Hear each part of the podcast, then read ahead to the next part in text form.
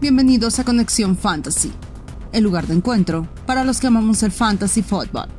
Comenzamos. Hola, ¿qué tal amigos? Bienvenidos a Conexión Fantasy, el lugar de encuentro para los que amamos el fantasy fútbol. Y hoy tenemos un par de invitadazos de super lujo. Con nosotros está el abuelo. Abuelo, buenas ¿Cómo noches. estás, Christopher? Es un gusto estar aquí contigo.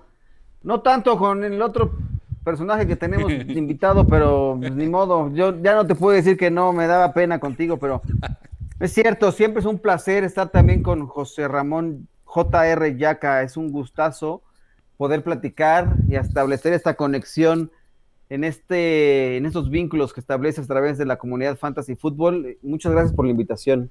Me siento No. muy honrado. Muchas gracias, abuelito, por estar aquí. Y como ya bien lo dijiste, está con nosotros un invitado más. Él es el señor José Ramón Yaca. Yaquita, bienvenido, buenas noches. ¿Qué pasó, mi amigo Seahawk? ¿Qué pasó, abuelo? Este, pues ha- había que levantar el rating, entonces pues con el abuelo solito pues no podías, güey. Sí, nos iba a pagarte este desmadre, güey. Tienes Iba a estar razón. cabrón así, güey. Pero, güey, lo que nunca pensé hacer, eh, gracias al fantasy lo estoy haciendo, no solamente tener un amigo Seahawk, que eres un gran amigo mío ya, mi, mi buen Christopher, sino aparte compartir un podcast con un Seahawk, güey. Eso le va a dar, eso es puta, güey, para la posteridad y, y va a quedar grabado en la historia de los podcasts, güey. Amigos y rivales. división. Ay, cabrón. Qué emoción, güey. Y aquí el, el cowboy acá de Metiche, güey. Discúlpenme, yo me vengo acá. para que si, si se van a pelear, yo los separo, muchachos. No se preocupen. Fungiré como, como referee en esta. Mediador. Mediador, es correcto. un buen mediador que va a estar aquí con nosotros, pero que también viene a compartirnos cómo ha sido su experiencia, cómo ha sido pues todo este proceso que ha llevado y bueno, todos los que estamos inmiscuidos en el fantasy hemos buscado información, hemos buscado podcast para poder enriquecer nuestros equipos y nos hemos encontrado no únicamente con analistas, sino con personas, las personas, ¿no? Que abren un espacio en sus tiempos, en sus actividades para poder compartir esto. Y de alguna manera yo creo que todos queremos como ver qué hay más allá. Y este episodio es, como bien me sugería el abuelito, es el abuelito Yaka al desnudo. Full naked. ¡Ay, güey! ¡Ay, santo Dios! Ponme musiquita, aunque sea, para irme encuerando a gusto, güey. Mi música de fondo, bájale el, el- el tono a la luz, acá pon el tono romántico, por favor. Bar- Barry White, un pedacito, ¿no? Sí, te vamos a poner algo así. Yo mientras me, me puse para ti una camiseta con entresaque para que se me alcance a ver un poco el busto. Qué bueno que esto, qué bueno que esto no es este, no hay video, mano, porque sí, está- sí- sí dirían, ¿qué onda con ustedes? ¿Qué están haciendo? Lo que vamos a hacer en este momento va a estar, va a estar chingón. Bueno, pues vamos a ir comenzando. ¿Cómo fue en ustedes? Eh, tenemos por aquí algunas preguntas, les vamos, les vamos a dar un espacio un poquito más adelante porque hay algunas que son de fantasy y hay algunas que son eh, personales para ver más o menos pues quiénes son, quién es la persona que está detrás de ese micrófono. Abuelito, quisieras comentarnos un poco sobre pues quién es el abuelo. Uf, ¿quién es el abuelo? El abuelo, mira, eh, surge el abuelo a partir de, de una necesidad que yo tengo sobre seguir de algún modo relacionado a- al fútbol americano. A mí me, me apasiona desde hace muchísimos años el fútbol americano. Trabajé en medios de comunicación eh, y bueno, ahora colaboro todavía el máximo avance gracias al fútbol americano, pero digamos que esa fue mi, mi esencia de como reportero, como eh, periodista deportivo. Yo estudié comunicación en el Tecnológico de Monterrey hace algunos ayeres. Este, me gradué en el 2000. No, diciembre del 99 me gradué. Y me dediqué eh, desde entonces a, buscar un, un espacio en medios de comunicación. Trabajé en un periódico en Monterrey, ahí hice mis prácticas. Yo estudié en Monterrey, trabajé en el norte. eh, después eh, me puse mis moños y quería yo ganar. Pues como egresado del TEC dije, nah, pues ya me merezco un pinche sueldazo acá, ¿no? Tanto he invertido en mi educación que requiero que me paguen como Dios, ¿no? Y la verdad es que cuando, cuando llegas al mundo laboral te encuentras con, te das de topes y, y pues no fue así.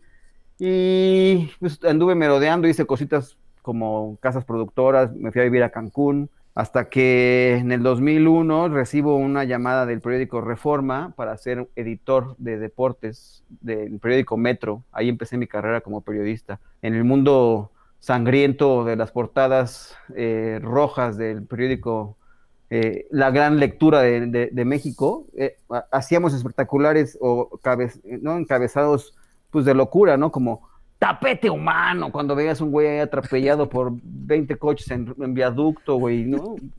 Era muy divertida esa redacción. Una, de las mejores portadas que he visto, abuelo, perdón que te interrumpa, es cuando se murió Michael Jackson, que en, el, metro puso ya bailó. Y los, los, pies de Michael Jackson ahí haciendo su moonwalk, una, una belleza, güey. No, eh, la verdad es que esas juntas editoriales eran una joya. Yo recuerdo, o sea, hay, muchísimas. A mí me reclaman, eh, yo no soy un gran taurino, la verdad, ¿no? Y cuando yo propuse alguna, alguna cabeza, cuando eh, hay un matador, David Silvetti, ¿no? Que se suicidó.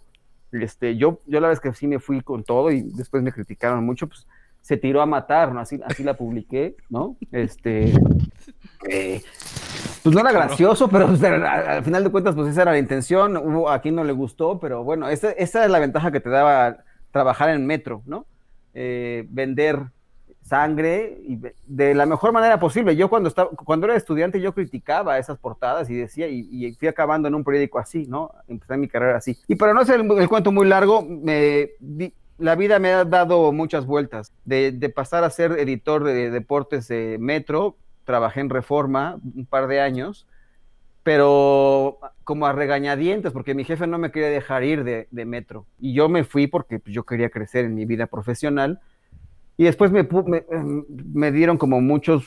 Eh, jugó en contra el, el, que yo forzara mi salida de Metro para irme a Reforma, a pesar de ser la misma empresa, pues eran dos diarios distintos y pues como que me gané una enemistad y, ¿no? y no les gustó que me fuera yo al otro periódico, eh, porque desde que llegué a la primera entrevista en Metro me dijeron, tú no puedes decir que te quieres trabajar en Reforma, o sea, tú, el puesto es para Metro y tienes que trabajar en Metro, ¿no? Aunque tu tirada sea crecer ahí, eh, no lo digas, ¿no?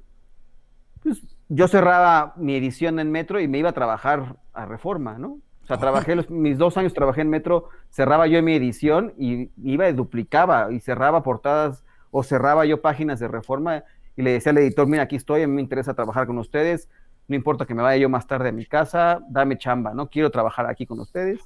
Y así era, ¿no? Y este, y después pues, me corrieron, acabé después en Excelsior, de Excelsior después de 10 años en la que pasé por todos los puestos desde reportero, ahí cubrí la NFL, ahí mm. viví mis mejores épocas porque ahí cubrí, como mi fuente principal era el fútbol americano, me fui al Super Bowl, cubrí un Super Bowl ahí como reportero de, de, Excelsior, de adrenalina, y después por crecer y por casarme y por ganar más dinero me ofrecieron ser editor, coeditor y crecí hasta, fue, hasta que llegué a ser el, jefe de la sección deportiva de, ese periódico.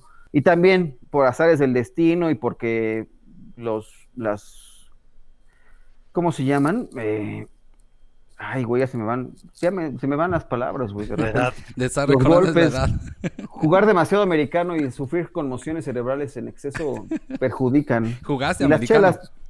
jugué americano, y por eso me apasiona tanto esto, porque yo jugué y soñé con ser según yo, jugador de los Borregos Salvajes allá en Monterrey, Liga Mayor, pero, pero no, esa es otra historia. Pues me corrieron también porque eh, habíamos dos jefes, un, jefe de información del periódico y un jefe de información deportiva de radio y televisión. Y por simplificar la nómina, pues la verdad es que había que sacrificar a alguno, no podían estar pagando a dos jefes y se quedó Gerardo Ruiz Maciú, a quien tengo una buena amistad, compito en varias ligas hoy en día de fantasy con, con él y gente de, Excelsior. Y después llegué al Heraldo y también me corrieron. De todos lados me han corrido. Este, dicen que soy un poco conflictivo, pero pues yo siempre digo las cosas como las pienso y, no me da pena pelear por, por, mis, por mis ideales.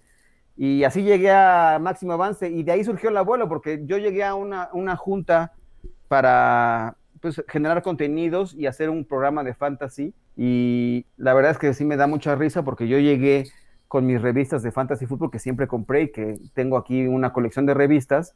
Y cuando ya obviamente pues, están en desuso las revistas, ¿no? todo el mundo obtiene su información a través de las aplicaciones y de muchas cosas, y en internet, ¿no? Y principalmente ahí. Y yo llegué a este programa con Mauricio Gutiérrez y con Katsuo Gallardo, a la primera junta de producción con un par de revistas, ¿no? Y de ahí yo les decía, pues no, pues aquí yo traigo mi, información viene de aquí, porque yo me chutaba todas las revistas para sacar y hacer mis drafts y tener todo aquí listo. Y a partir de ahí surgió el abuelo. Ahí Katsuo Gallardo, que es productor de ESPN, es quien me pone el apodo del abuelo y ahí surge esta, esta idea del abuelo. Primero como, como en son de burla nació, ¿no? Porque es muy, pues también me traía de bajada mucho en el programa eh, hasta que, este, pues ya un día me cansé y empezamos a, debatir y, ¿no? Yo en esta necesidad de pues, conseguir chamba, porque no tenía yo chamba en ese momento, dije, pues aquí caigo, ¿no? Y en máximo avance se va a generar algo y se ha creado algo muy importante ahora en mi vida, que es donde estoy eh, trabajando, ¿no? Y ahora transmito la NFL gracias a Máximo Avance, conocí a, pues, a ti, Christopher, ¿no? A, ustedes los he conocido a través de, estas plataformas, ¿no? Inclusive se, me, se cruzó en mi camino la cueva del fan, y bueno, y el resto es historia, de todo lo, que hemos vivido a través de esto. Mira, abuelito, a lo mejor te, te, han corrido de muchos lugares, pero ¿sabes de dónde no te van a correr? De nuestros corazones. Eso chingado. Qué romántico. Claro, claro, hay, que empezar con romanticismo esto. ¿Y, qué onda? ¿Quién es José Ramón Yaca? Pues mira, mi Christopher, eh, bueno, yo tengo 38 años, este, soy de la Ciudad de México, estudié en la Ibero Administración de Empresas. Y durante muchos años me dediqué al negocio familiar, que era una editorial. Eh, yo me dediqué a, eh, pues, a toda la parte de edición y distribución de libros. Después, entre alguna, pues no sé si, no sé cómo llamarlo, pues, como, como crisis profesional, este, me fui a vivir a España, me fui a vivir a España dos años para estudiar justamente edición literaria y administración de empresas. Regresé, la empresa familiar quebró, entonces llegué a México y dije, pues ahora qué chingos me dedico, ¿no? Eh, a mí los deportes todavía me han encantado, güey, ¿no? Antes me gustaba mucho más el fútbol, o sea, siempre el fútbol americano y el, fútbol soccer me, me, gustaban mucho. He leído mucho sobre, sobre los dos deportes. Este, muchos de mis amigos me dicen que parezco Toño de Valdés porque eh, puta, me sé el mundial desde 1930 hasta el de ahorita y los campeones goleadores y equipos y finales y la chingada, mucho también en fútbol americano. Y cuando regresé de, España, por ahí me ofrecieron un puesto por un conocido en Record. Yo nunca ni estudié periodismo, ni soy periodista, ni me gusta el periodismo. Eh, lo probé, entré a Record para cubrir fútbol, fútbol soccer. Ahí conocí al señor Ulises Arada este, ahí me hice muy buen amigo de Ulises. Eh, estuve ocho meses en récord, me di cuenta que no era lo mío, que me gustan mucho los deportes, pero no para vivir de los deportes. Este, la verdad es que para mí sacrificar mis fines de semana, este, a mi familia, a mis amigos, yo soy una persona, lo han escuchado ahí en la Cueva del Fan, soy muy social, muy pedo y, y muy fiestero. Y la verdad es que me costaba mucho trabajo eso, güey. Entonces, de repente me di cuenta que no era lo mío. Este, me ayudó en muchas cosas, pero, pero me salí ahí por ahí de los ocho meses. Y ahí salió la oportunidad de irme a trabajar y hacer eventos para los Cowboys. Ah. Este, un amigo mío, muy amigo mío, este, su tío, súper aficionado a los Cowboys, eh, compró un palco en el, no compró, rentó un palco en el Cowboy Stadium, en el ATT Stadium, y, empecé a armar todo un plan de negocios para comercializarlo, para llevar empresas, para hacer experiencias y eventos alrededor de los Cowboys. Ahí estuve tres años, la verdad es que me fue muy bien. Y justamente de ahí ya me empecé a dedicar a, hacer eventos, que es lo que hago ahorita. Trabajé en OCESA, trabajé en otra agencia hasta, hasta, hasta el año pasado. Ahí estuve, llevo, no sé, ocho o nueve años dedicándome a hacer eventos, que es lo que hago ahorita. Y hago festivales de música, hago eventos corporativos, hago mil cosas también de eventos que también me dejan sin fines de semana muchas veces, pero pues ya es otro tipo de, dinámica, ¿no? Eh, y yo con, el fútbol americano, este, creo que por ahí había llegado una, una preguntita, Christopher, de, cómo empezó nuestra afición. Exactamente. No sé si quieres que lo platicamos ahorita o, le damos para después. Sí, no, de, una vez nada más déjame encontrar quién fue el que lo dijo, pero si quieren ir empezando, yo ahorita menciono a la persona que nos hizo favor pues de preguntar. Mira, yo, yo le empecé a los 49ers en el 92 este, por imágenes que yo veía de Joe Montana sin ver partidos, porque aparte en mi familia nadie es aficionado al fútbol americano. Empecé a coleccionar todas las tarjetitas de, de, Upper Deck y todas estas cosas. Ahí me empecé a, a familiarizar muchísimo con el deporte, con los jugadores y demás cositas. Y desde ahí hasta la fecha, creo que no hay nada que me apasione más en la vida. De hecho, creo que, y, luego, luego lo platico con mi esposa y ya, ya lo, platicaremos ahí en vivo con, ustedes y además cuando tengamos la oportunidad de, juntarnos. Ah, eh, es una, es, una es una pasión, creo que ya un poquito desenfrenada y mal llevada de mi parte, güey, porque no la controlo, güey. La verdad es que me la paso muy mal. Este, y ya platicaremos en un ratito más de lo que vivimos el domingo. Exacto. Pero el buen amigo que de repente me mandaba mensajitos y la chingada. Yo lo que menos quiero cuando esté San Fresco jugando y demás es que este pues estar interactuando y estar y, después que me juegan, entonces, porque no lo sé controlar, güey, ¿no? O sea, la verdad es que es algo que me afecta, güey. Pero, pero bueno, pues poco a poco, güey. Y hace pues, tres años que empezamos con la Cueva del Fan, eh, por invitación tanto de Adrián como de Chato, que ya lo han escuchado ahí, pero yo de Chato llevo más de 30 años de amistad con él. Eh, empezamos con esto y la verdad es que para mí es algo que me ha cambiado la vida, no solamente porque me he metido más algo que me, que me encanta, que es el fútbol americano y el fantasy, sino también por la interacción que tengo con, gente que nunca pensé tener ni conocer, ni, ni, dedicarme, muy entre comillas, esto, porque tampoco es que me dedique a esto, este, o dedicarle gran parte de mi tiempo justamente al análisis, también entre comillas lo hago porque tampoco soy tan analítico, este, o a los consejos de fantasy que me encanta. Y pues ya como lo dijo el abuelo hace ratito, pues qué chingón porque pues así eh, conocí al abuelo, así te conocí a ti y a muchas otras personas que que pues ya, ya los puedo llamar mis, mis amigos, ¿no? Así es. Correcto. Muchas gracias, ya Mira, la pregunta, para nada más para comentar aquí, fue Lorenzo Galliard, que también tuvo la oportunidad de grabar con nosotros, él en el segundo o tercer episodio, en el tercer episodio, él es de Mérida y él es el que hizo la pregunta, ¿no? ¿Qué les hizo volverse fanáticos del fantasy para Yaquita? Ahí viene una pregunta, si quieres de una vez la abordamos, que es ¿cómo surgió el amor a los Niners? ¿Cómo surgió? Pues tal cual. Y, es de una forma súper, pues no sé si, no sé si tonta, pero eh, ¿se acuerdan del, del ICE o del IC? Sí, sí, sí. este, como un frappé, ¿no? Sí, como un raspado, güey. Azul y rojo, güey. Así es. Eh, y una vez fui a un centro comercial, exacto. Ajá. Este, fui a un centro comercial y en el vaso que me sirvieron esa madre venía yo Montana, güey. Entonces dije, qué chingón, este, pues este güey le voy, le voy a este equipo, no sé qué, y me empecé, de repente en el periódico checaba resultados, te digo porque mi familia no seguía el deporte, no lo sigue a la fecha, este, y me empecé a meter, a meter, a meter, a clavar, y también por las tarjetitas, como le estaba diciendo ahorita, empecé a conocer, y la verdad es que pues algo que, como decía, no solamente me apasiona, sino que a veces hasta me trauma, güey. Está chingón. Y tú, abuelito, a ver, cuéntanos, ¿cómo surge el amor a los Cowboys? Mira, a, mí el amor por el deporte, por el fútbol americano, me viene desde de la cuna, ¿no? De familia. Mi familia es totalmente apasionada por los deportes y también por el tema de fútbol americano nacional. uno de mis tíos jugó americano eh, a nivel colegial y destacó aquí con Cóndores. Arturo Alonso, eh, pues la verdad es que mi tío a mí me transmitió mucho. Yo vivía los partidos de los Cóndores o de, él como entrenador en jefe después.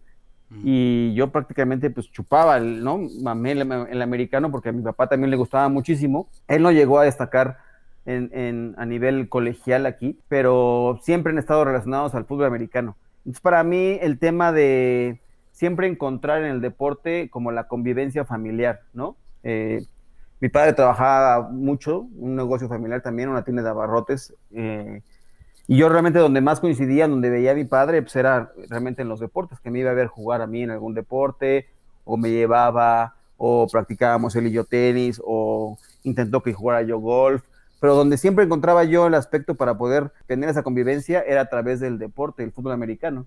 Pues para mí era pues, como una religión prácticamente el asunto del, del, fútbol americano, y así lo fui viviendo, y desde entonces a, a mis papás les gustaba mucho los Cowboys y yo también tuve muy cercano eh, una experiencia con los 49, porque yo si, hay una ciudad donde he tenido como buena relación o donde más he viajado de Estados Unidos, tengo familia en Hayward, en California, y fui a hacer algún curso en, San Francisco de, edición de video cuando era yo chavito y, ¿no? la ciudad que más he viajado en Estados Unidos es a San Francisco, ¿no? Pero nunca me atrapó tanto como, ¿no? Por supuesto que admiro muchísimo lo que hicieron Joe Montana, lo que hizo Jerry Rice, lo que hizo ese equipo. Eh, mi cumpleaños cae caía siempre en la época de del Super Bowl. O sea, mi cumpleaños es el 31 de enero y yo siempre recuerdo mi cumpleaños viendo eh, los fines de semana los partidos de Super Bowl. Yo recuerdo muy bien la, la, la en, en, donde en condominio familiar, estábamos, por ejemplo, viendo los partidos y yo recuerdo muy bien la serie en la que Joe Montana termina con un pase a John Taylor y fue en mi cumpleaños, ¿no? Y por supuesto que, pues sí lo celebré porque me prefería yo a San Francisco que, que Cincinnati, por ejemplo. Pero mi pasión por los vaqueros, pues, pues creció desde chiquito. Yo recuerdo estando con mi mamá, por ejemplo, en fotografías en San Francisco, yo con mi chamarra de los Cowboys, ¿no? En, el, en el trenecito este, el, famoso en San Francisco, yo con mi, con mi chamarra de los Cowboys desde chiquito, ¿no? Y me gustaba y mi, mi tío, le, por ejemplo, tengo mucha familia que le va a los estilos, entonces me regalaban eh, un cuadro muy grande, una foto de, de, super, de los Super Bowls de los 70 que era como por, fregarme, pero yo no me daba cuenta de eso porque a mí me, me regalaban una foto de, un, de, los, de, Dallas contra Pittsburgh y para mí era así como, bueno, pues sí tengo una foto de, de, mis Cowboys. Ya después te das cuenta que no, pues es una foto de una recepción de, de Star Wars, ¿no? Que es famosa porque estaban chingando más bien, ¿no? Pero, pero pues ahí estaba, ¿no? Era un regalo que tenía, yo lo tenía colgado en mi, en mi cuarto hasta que ya cobré uso de razón y lo quité, ¿no? Está ahí guardado nada más en un closet, pero por gusto, pero eh, así es mi pasión por el fútbol americano y te digo, siempre lo he tenido y yo quise jugarlo, ¿no? también por recomendación de este mismo tío, de mi tío Arturo, eh, me recomendó, porque yo la verdad es que pues soy bajito, ¿no? Mido, ahorita mido unos 69, este, y yo me quise poner en, como a las patadas jugando americano eh, en Liga Mayor con los borregos, pues no, no, y desde chiquito me dijeron, no, pues tú no puedes jugar fútbol americano equipado porque pues te van a aplastar, ¿no? Pero yo ni necio, ¿no? Lo respeté hasta que ya me, me tocó decidir a mí en la prepa y dije, no, pues sí quiero jugar fútbol americano y ya en la prepa eh, me puse a jugar americano y la verdad es que pues me apasiona muchísimo esto. Y he estado ahí clavado y, ya. Y yo sí viví de esto y me gusta muchísimo. El, el yo entiendo mucho lo que dice Yaka de, de, perder fines de semana. Sí es un sacrificio terrible que tienes que hacer porque prácticamente pierdes los fines de semana, ¿no? Mis días de descanso eran lunes, martes o martes, miércoles. Y si no tienes, hay que tener como, somos una especie muy extraña, los periodistas deportivos o los periodistas en particular, pero los que cubrimos la fuente de, deportes, pues sí, prácticamente es perder tu fin de semana por completo. Sí, porque se vuelve, ya no es tanto el tema del disfrute, a lo mejor, es más bien el tema del análisis, ¿no? Entonces se convierte en estar analizando más que en estar disfrutando la vivencia prácticamente. No, y los días más importantes son los fines de semana. O sea, realmente no podrías dedicarte a esto si no, estás si no te pones a ver los partidos como son, ¿no? Sí, no puedes analizar, no puedes vivir de algo que no, no, no, lo ves, ¿no? No estás presente, no estás ahí, ¿no? Entonces, obviamente, por eso los días de descanso tenían que caer en lunes, martes, y que sí, ¿no? Descansas distinto, pero estás en otro ritmo con el, con el resto del mundo, ¿no?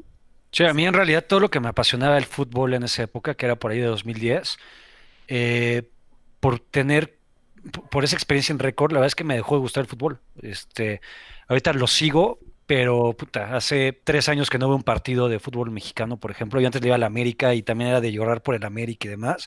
Ahorita la verdad es que si pierden 10-0 contra Juárez, me da exactamente lo mismo, güey, ¿no? Este, el fútbol me sigue gustando mucho en los mundiales, a México también lo, sigo mucho en los mundiales, me apasiona mucho la selección. El Real Madrid, no tanto como antes, pero también lo sigo eh, ahí, ahí medio viendo. Pero, pero pues sí, güey, la verdad es que lo que me llama, lo que me mueve, lo que le quiero inculcar a mis hijos, que tengo tres hijos. De hecho, ahorita abuelo que acabas de decir 31 de enero, nació mi hijo también el 31 de enero, güey. ¿Neta? Sí, güey. Cumple un año el 31 de enero. Este, yo justamente lo que les quiero inculcar, y luego mucha gente, bueno, mi familia, la familia de mi esposa, dicen, güey, es que ¿qué pasa si tus hijos te salen Seahawks? Les digo, güey, la puerta de la casa está ahí y se van de aquí, cabrón. Si algo les quiero inculcar es justamente no la pasión desmedida como la tengo yo, pero sí que le vayan al equipo que yo le voy para compartir muchas cosas, que creo que está muy chingón. Este, ahorita mi hija, la grande, tiene siete años y, está muy al pendiente. Este, me dice, papá, ¿cómo le fue a Jimmy? ¿Cómo les fue a los 49ers? Este, me dice, ojalá ganen. Eh, cuando perdimos el Super Bowl, este, que es una lección de vida que todavía no, no la aprendo muy bien, pero eh, perdimos el Super Bowl y, mi hija me dice, oye, papá, no estés triste porque tienes a toda tu familia y te queremos mucho, güey. ¿Sabes? Y ahí, como una niña de, seis años, te, enseña de repente pues, tantas cosas, güey, ¿no? Pero, pero bueno, al final es algo que quiero inculcarles y, pues, para allá vamos, güey. Bueno, y, lo fuiste comentando, ¿no? Era que era prácticamente la, pregunta o, la información que quisiera que nos compartieran es cómo viven en su círculo familiar este tema de pues lo que ya hacen. Finalmente, al estar con, creando contenido, están dedicándose, están dedicando precisamente un tiempo ¿Cómo, ¿Cómo, lo compaginan con su familia? ¿Cómo lo, cómo lo relacionan ahí? Uy, mira, yo, yo, para mí es un tema complejo. yo, por ejemplo, contrario a, lo que dice un poco Yaka, la hija, mi hija mayor, Mercedes, eh, le va a los hijos, por ejemplo, ¿no? Muy bien, le muy bien. Fuimos, fuimos, coincidió que hicimos un viaje y le, le, encantó y, y, fuimos a Seattle fuimos a, visitar a mi cuñada que se tomó un sabático, estuvimos en Vancouver, allá pasamos Navidades y fuimos a conocer Seattle. Y bueno, a, mí, a mi hija le, gustó muchísimo las, eh, el jersey, tienes dos jerseys de los Seahawks y le encanta. Y cuando juega Seahawks contra Dallas, pues se burla de mí, ¿no? Y me celebra los triunfos y yo, pues yo encantado de la vida. Eh, mi esposa no es tanto de, deportes, ¿no? ¿no? No le encanta, nunca le ha aprendido el, el fútbol americano. Y pues es complejo. Yo cuando empecé a hacer estos programas y, empezar a hacer cosas, contenidos ahora en la pandemia, pues sí, e, era, era muy complicado, ¿no? Este, o sea, yo hacer, hacer esta vida familiar, dedicándole tanto tiempo a los fines de semana, a los deportes, pues sí me llegó a perderme muchas cosas de mi vida, de mis hijas en, los primeros años, ¿no? Pero también yo tenía la capacidad, al, ser, al haber llegado a ser jefe de las secciones, que podía definir, yo sí después de, decidí descansar por lo menos un día del fin de semana, ¿no? Era o viernes, sábado, los días de descanso de los jefes, o domingo y lunes.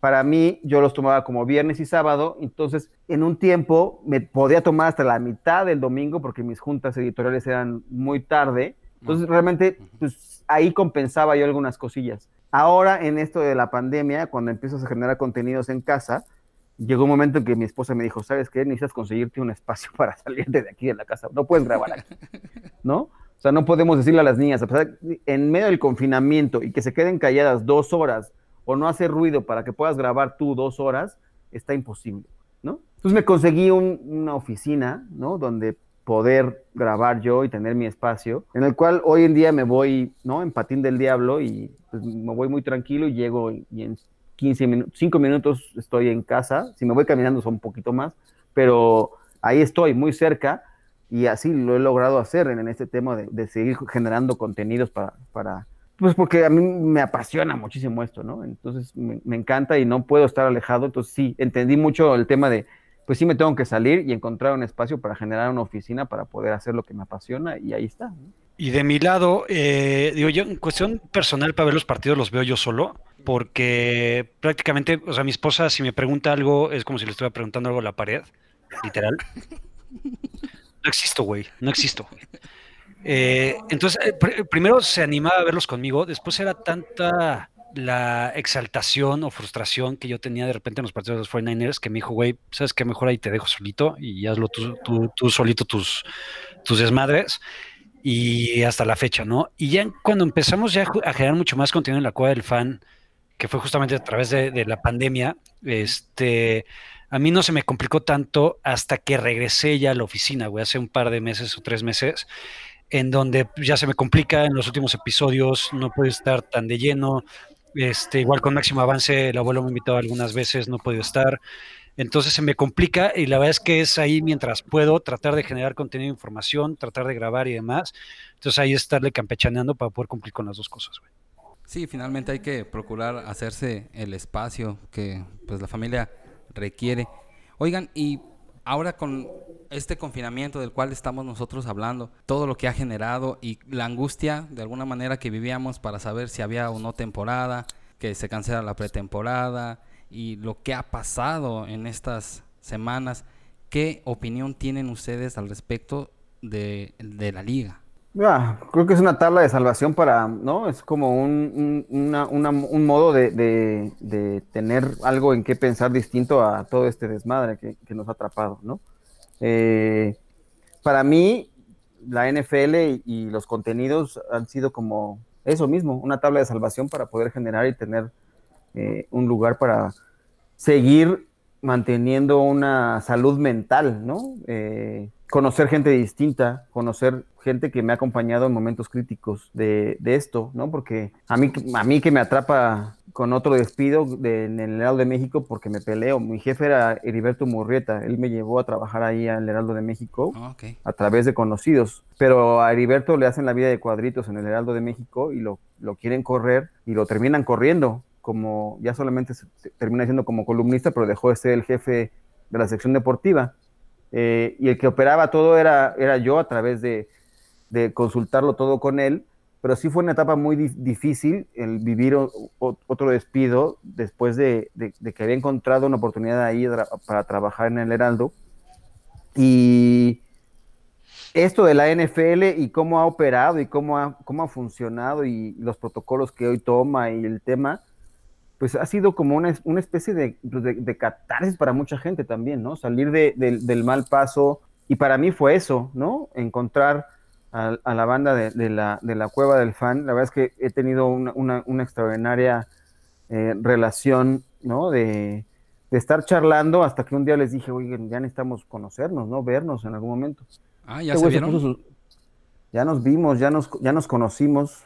Ya que no pudo, ya que no pudo los invité a casa a, una, a un asado y está pendiente poder hacerlo nuevamente, pero tuve la oportunidad de conocer ya en persona al Chato y a Adrián, eh, y la verdad es que es una experiencia que es súper enriquecedora, o sea, en esta etapa de poder conocer gente y, de poder verlos y, darles como en tercera dimensión, una etapa para mí en lo personal un tanto complicada, pero que ha estado, ha estado o sea, es un momento increíble, ¿no? Poder materializar, ver como gente que con la cual como ustedes ahorita podemos platicar y nos podemos extender el tiempo necesario y decir mil, ¿no? Convivencia, eh, interacción eh, y pues compartir cómo ha sido nuestro desarrollo como profesionales, como personas y ya después conocerlos, pues es ¿qué te puedo decir? Fue una experiencia increíble.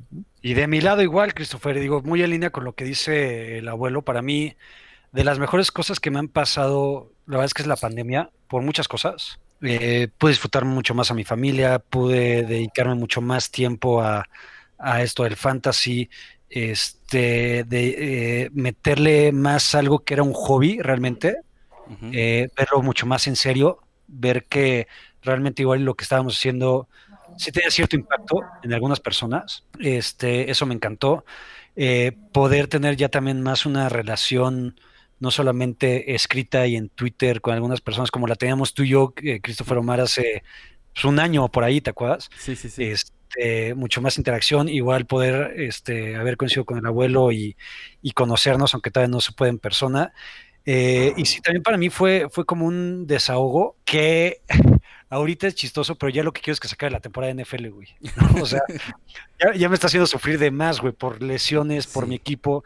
De repente tienes tantas, yo soy muy así, güey, tienes tantas expectativas de algo que por diferentes circunstancias, o sea, puta, yo preferiría que decir, güey, puta, pues es que el equipo es malo, güey, ¿no? O sea, el equipo es malo, no, no tiene para dónde, güey, pero ves que son tantas lesiones, tantas cosas pues que están fuera del alcance del equipo como tal, que te, frustra más, güey, ¿no? Entonces, yo de repente digo, güey, puta, es que pues ya que saqué esta pinche temporada, güey, ya vámonos a 2021, porque aparte, para como veo, pinches hijos van a quedar campeones, güey. Entonces es lo único para cerrar el 2020, güey, ¿no? Profecía del pastor Yaca.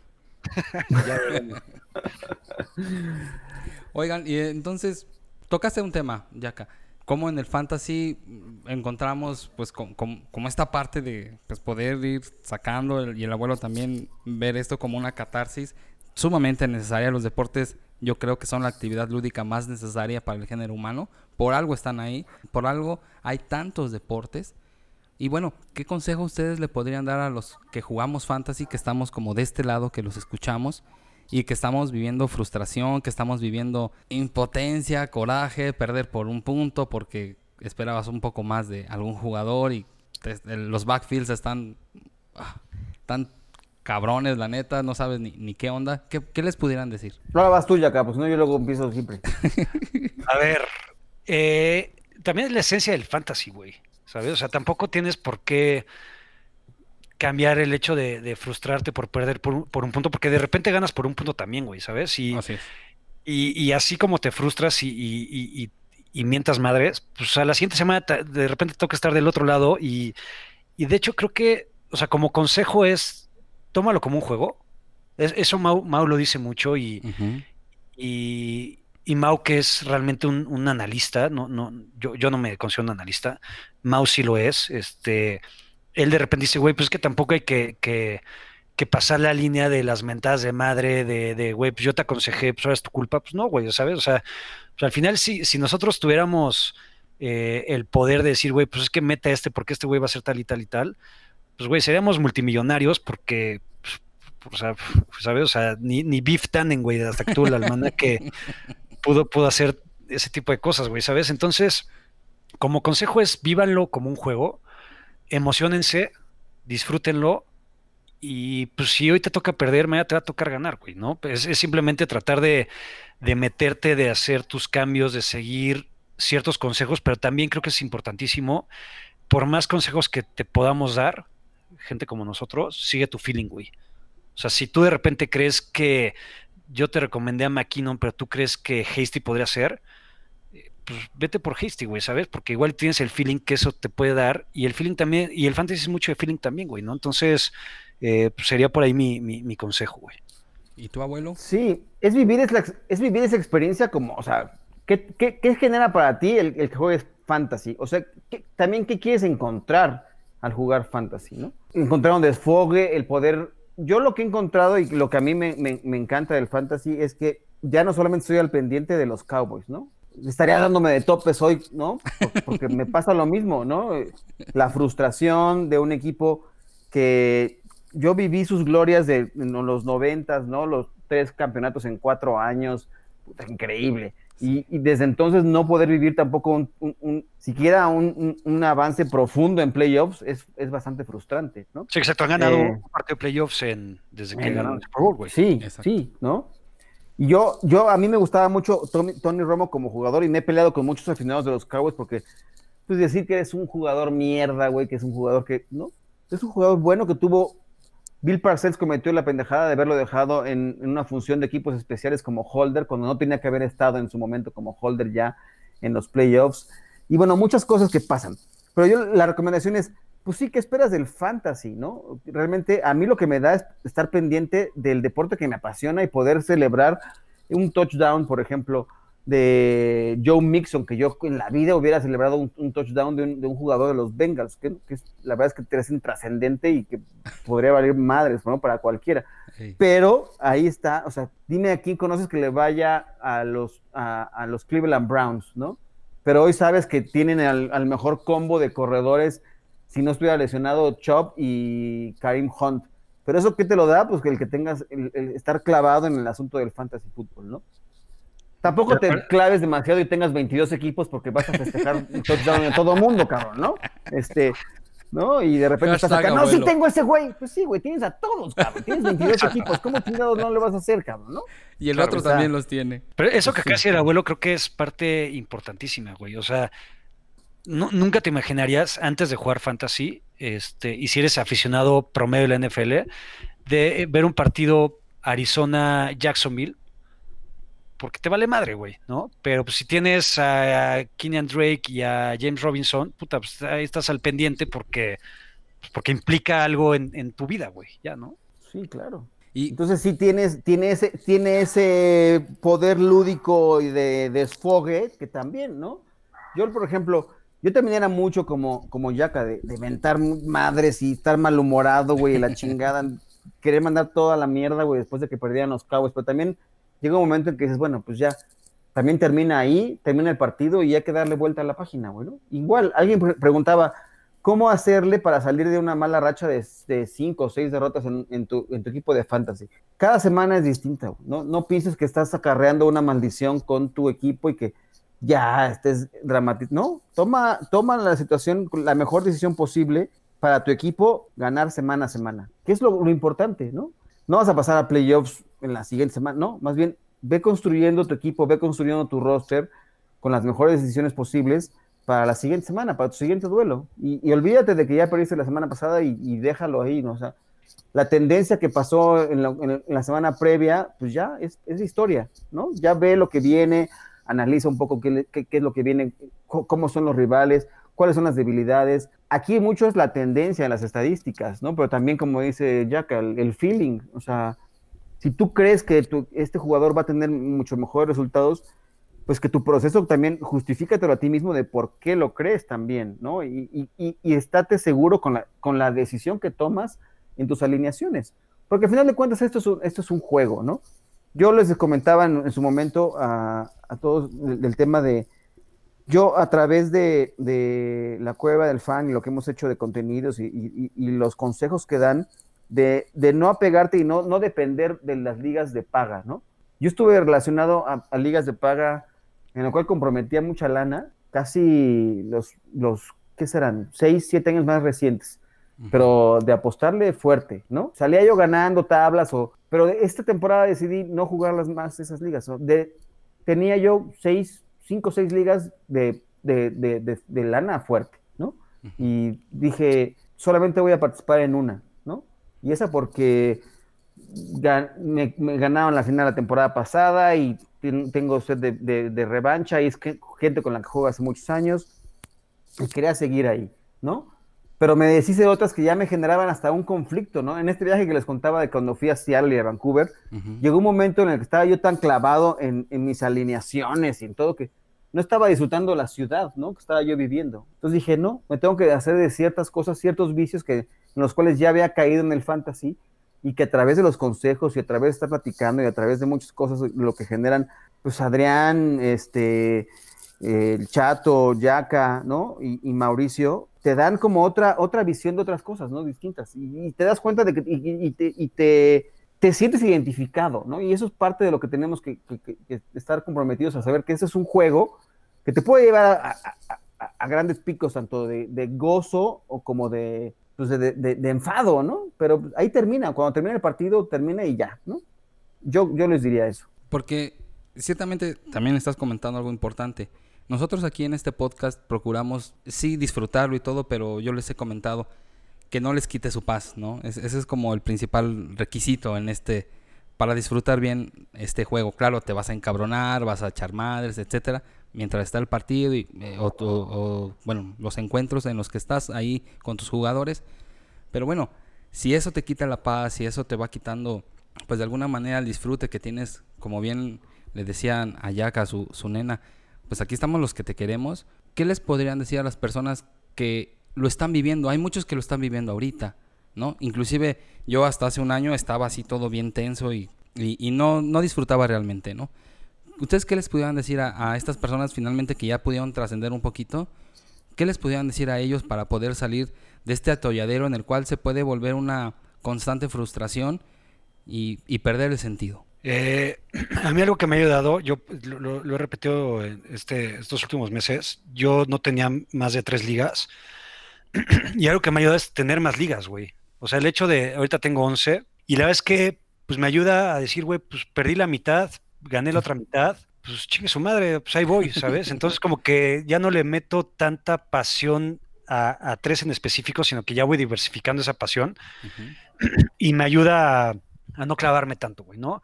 Este, eso por un lado, tampoco es tan recomendable tener tantas ligas. Este, el abuelo lo sabe mejor que nadie. Eh, pero, pues, es, pero siendo un poquito más específico, pues es un poquito a, lo que decía hace ratito. Pues al final, no olvidar que es un juego, Entonces, eh, pues así como este año pierdes y te fue de la chingada, pues prepárate para que, para romper más el siguiente, güey. Entonces, nada más sobreponerse o tratar de aceptar la derrota, mejor dicho, pero prepararte, tratar de ser un mejor jugador para decir, güey, pues este año perdí, quedé en último lugar, igual si quieres fui el me reír de la liga, pero pues ahora me voy a preparar, voy a escuchar más podcasts, voy a leer un poquito más, voy a meterme un poquito más a, analizar un poquito más el juego del fantasy para, para ser un jugador, güey. Creo que siendo un mejor jugador año con año, te sobrepones justamente a este tipo de frustraciones, güey. Sí, correcto, porque además nunca terminas de conocer, o sea, o de convertirte en un experto, ¿no? Yo, yo llevo más de 20, 25 años jugando fantasy fútbol, ¿no? Y cuando empecé a hacer esto de los contenidos dije, ay, por supuesto que voy a aplicar toda mi experiencia ahí, ¿no? Y voy a dar consejos. Y te das cuenta que hay muchas cosas que no dominas, o sea, realmente cosas que te falta por leer, por, por seguir aprendiendo y por seguir preparándote, ¿no? Yo, yo tengo pendiente para la próxima temporada el poder generar rankings por mi cuenta. Yo no hago rankings, ¿no? Este, y yo no, y a pesar de, digo, lo he jugado muchísimos años, pero también me doy cuenta que pues, me, faltaba mucho por conocer también, ¿no? Y ahora también me obliga un poco a estar más preparado, a estar leyendo, a estar, pues para poderles competir a estos güeyes, porque está cabrón, güey. Todos los éxitos que tenemos, todos aquellos que los escuchamos a ustedes, la verdad es que mucho tienen que ver, obviamente, ustedes, lo que nos comparten. Y bueno, finalmente también el jugador decide su alineación. Como bien lo dicen, hay que dejar también el, feeling ahí, porque si no, mm, alguna vez Mauricio comentaba, si no van a terminar siendo nuestros equipos en vez de sus equipos, ¿no? Claro, o sea, las tendencias van por ahí, o sea, si bien, si, si te pones a ver, mucha gente, por supuesto que siguió los consejos y siguió los mock drafts, ¿no? Y a partir de ahí se fue generando mucho el, que fueran probando estrategias, ¿no? Y mucha gente que esté clavada y que tú pensarías que te manda sus rostros y dice, no, pues es que voy muy mal en mis ligas. Y, te mandan sus rostros y dices, pues no es, ¿cómo es posible que te vaya tan mal, ¿no? Que tengas récord de, no sé, perdedor, cuando tienes un, trabuco, pero a lo mejor te has topado con mala suerte que te, has enfrentado contra el equipo que más puntos hace cada semana, semana a semana y, y te chingan, ¿no? pero pues ahí termina, ¿no? Y le das vuelta a la página y, como dice Yaka, pues te preparas para la siguiente temporada y que, que sea tus éxitos, ¿no? Como lo dice Mau muy, muy bien, o sea, si quieren culpar a alguien de sus derrotas, venga, acá estamos, ¿no? Pero si disfruten de sus triunfos, porque son decisiones que ustedes tomaron a final de cuentas, y que sea un proceso de, de, decidir por qué alineas a tal jugador en vez de a tal. No solamente los rankings ayudan, pero si tú tienes algún, alguna información que crees que te puede ser valiosa por alguna vez, alguna, alguna cosa que leíste, o alguna lesión que tú tienes ahí muy pendiente de que este güey tiene ciertas carencias por alguna cosa, algún lineo defensivo que va a estar ahí jugando, no, no sé. O sea, hay muchos nuggets, muchos detallitos que te pueden hacer sacar la diferencia, pero al final de cuentas, como dice, ya que esto es un juego, no pierdan de vista eso. Y aparte de que es un juego, otra cosa que yo puedo recomendar es ser fiel a tus creencias, güey. O sea, eh, yo, yo toda, todos estos meses y toda mi vida en fantasy he dicho que yo nunca agarraría a un corredor del backfield de Cincinnati, güey, ¿no? Este, Joe Mixon, lo he dicho hasta el cansancio a mí, es un jugador que no me cae, no me gusta, nunca me ha gustado y este año mucho menos. Eh, pero yo, por ejemplo, en una de las ligas más importantes en el estado Fantasy Bowl, dije, chingos madre, voy a confiar en Joe Mixon, güey. Y ahorita digo, güey, puta, pues es que si tanto le tiré mierda a ese güey, pues ¿por qué voy y lo agarro, güey? ¿Sabes? Me puede haber equivocado, güey. Así como yo también dije, güey, AJ Brown no va a jalar, James Conner no va a jalar, este, etcétera, etcétera. Pues ahorita veo que jalan, güey, ¿no? Y de repente digo, güey, puta, pues qué mal porque no los agarré, pero creo que el ser fiel a tus creencias o a, tu feeling de lo que puede pasar con cada jugador, este, por mucho que tengas recomendaciones, leas y demás, tómalo en cuenta, pero sé fiel a lo que tú crees, güey. No, y también puedes cambiar de opinión en ciertas cosas. O sea, una cosa sí es tener una creencia, pero también cuando te das cuenta que una tendencia está funcionando y tiene una razón de ser, pues puedes decir, bueno, igual y, igual y mi creencia estaba más basada en algo subjetivo, ¿no? A mí me pasa, por ejemplo, con un, jugador que ahora sí llegué a tomar, fue Keenan Allen, por ejemplo. Para mí era un jugador que no me gustaba para nada, para nada porque se lesionaba, porque era propenso, principalmente mi creencia era esa, es un jugador propenso a las lesiones y que, no, pero la verdad es que es un jugador que, que es extraordinario jugador, ¿no? Cuando ves, pues que es el, hombre que más va a buscar el, coreback, ¿no? Llámese quien se llame, hoy es un, novato, ¿no? Eh, Herbert. pues ves que la tendencia, pues por, algo, o sea, los números no mienten en ese sentido, ¿no? O sea, más bien es qué pensaba yo de él y qué me decía a mí mismo que me convencía de que pues, no, iba, no era un jugador que me iba a funcionar, ¿no? Hasta que dije, bueno, pues, ¿por qué no lo selecciono? Pues estaba disponible en una liga y dije, pues ahí está, güey, ¿no?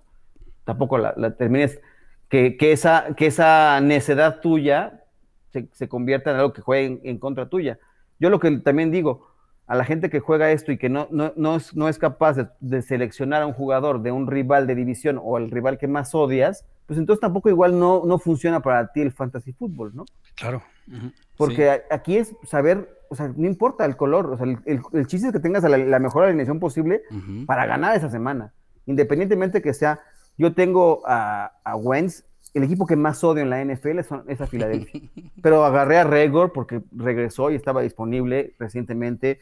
Tengo a Dallas Gether, ¿no? Este, porque pues si voy a jugar esto, es independientemente a lo que, a lo que sienta yo por el equipo que más odio, ¿no? Sí, así sería. Sí, porque estamos agarrando, tú lo has dicho, estamos tomando jugadores que puedan representarnos a nosotros valor para nuestro equipo. Y es ahí donde, como comentaban hace un momento, le, le vas tomando un sabor distinto a los partidos, empiezas a ver otros, te empieza a interesar un poco más los otros equipos, ver un poco más de información. Y ahora que ya estamos como entrando un poquito a este tema, mm, ya más profundo sobre los equipos, quisiera comenzar con el abuelito. Abuelito, ¿qué onda con tus Cowboys? Apestan, apestan, son una basura. no, pero... todo parte, todo parte del dueño, ¿no? Todo parte de, de... Yo me peleé con los Cowboys hace no sé cuántos años, dije, ya la chingada, voy a dejar de ir a los juegos hasta que no ven, este, este, pendejo no se muera, o los venda, o, ¿no? Pero no pude, ¿no? La tendencia me llevó a estar aquí nuevamente y estar ahí eh, apasionado por los Cowboys y me pongo mis gorras y me pongo el jersey, ¿no? Y, y pues ahí estoy. La verdad es que yo me, me gusta muchísimo cómo juega Dak Prescott, ¿no? Creo que es un tipo que hoy, hoy la gente se da cuenta del valor que tenía realmente este jugador, ¿no? Para, para, para, los Cowboys. Pero es un equipo que ha sido, mm, desde mi punto de vista, mal manejado, ¿no? Eh, el ego de Jerry Jones ha estado por encima del, del, de el bien del equipo. Y eso me, me duele, me, me, molesta, pero pues realmente a los, con los colores y con esa pasión que siento yo por el equipo no, no puedo ir en contra de ello, ¿no? Este, y la verdad es que no hay solución, no hay camino.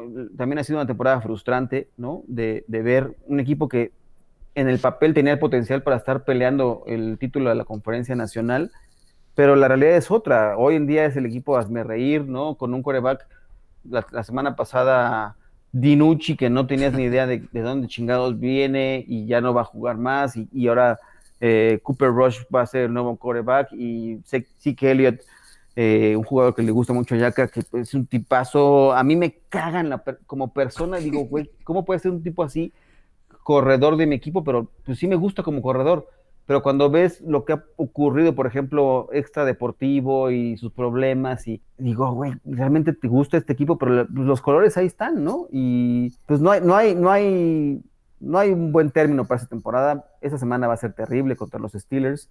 Yo no espero gran cosa de, Dallas. Y la verdad es que yo ya no espero gran cosa de lo que resta de la temporada. O sea, si ganan dos partidos más va a ser, va a ser eh, algo plausible. ¿no? Pero ahí voy a estar, ¿no? Peleando y poniéndome mis gorras y, soportando la carrilla de, los amigos, ni modo.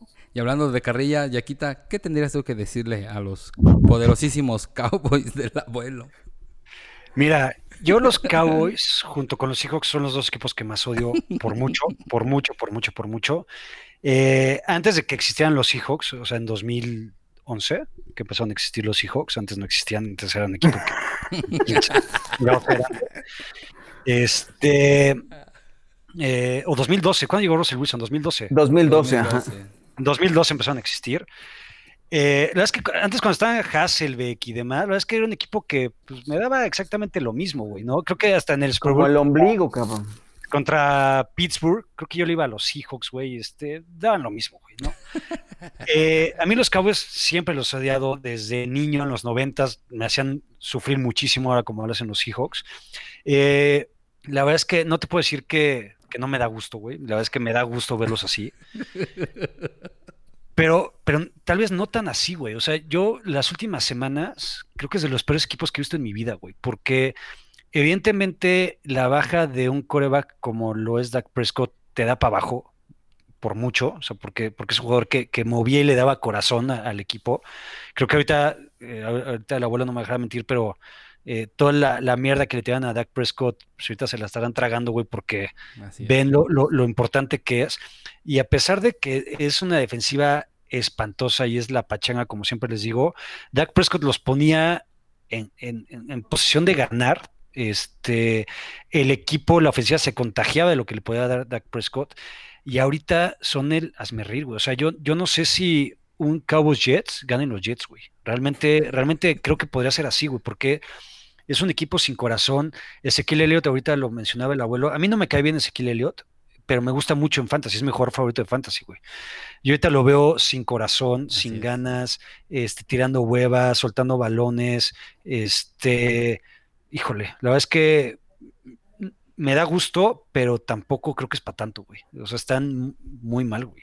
Sí, cuando vemos un jugador que se lesiona como Dak Prescott, yo creo que muchos de los que quizá ya dimos el pasito de, de pues no odiar a, los equipos y no desearles, porque hay gente que inclusive en sus ligas de fantasy puede desear que el otro se lesione. Eso, pues, eso es ser e, Eso, e, eso yo con todo el odio que les tengo a los dos equipos, nunca voy a desear Claro. Que nunca hace nada, güey. Nunca, nunca, Claro, sin embargo, hay gente que en los fantasy sí, sí prefiere eso. Y yo, yo, yo me incluyo en, en, en, mi primer año cuando jugué fantasy. Exacto.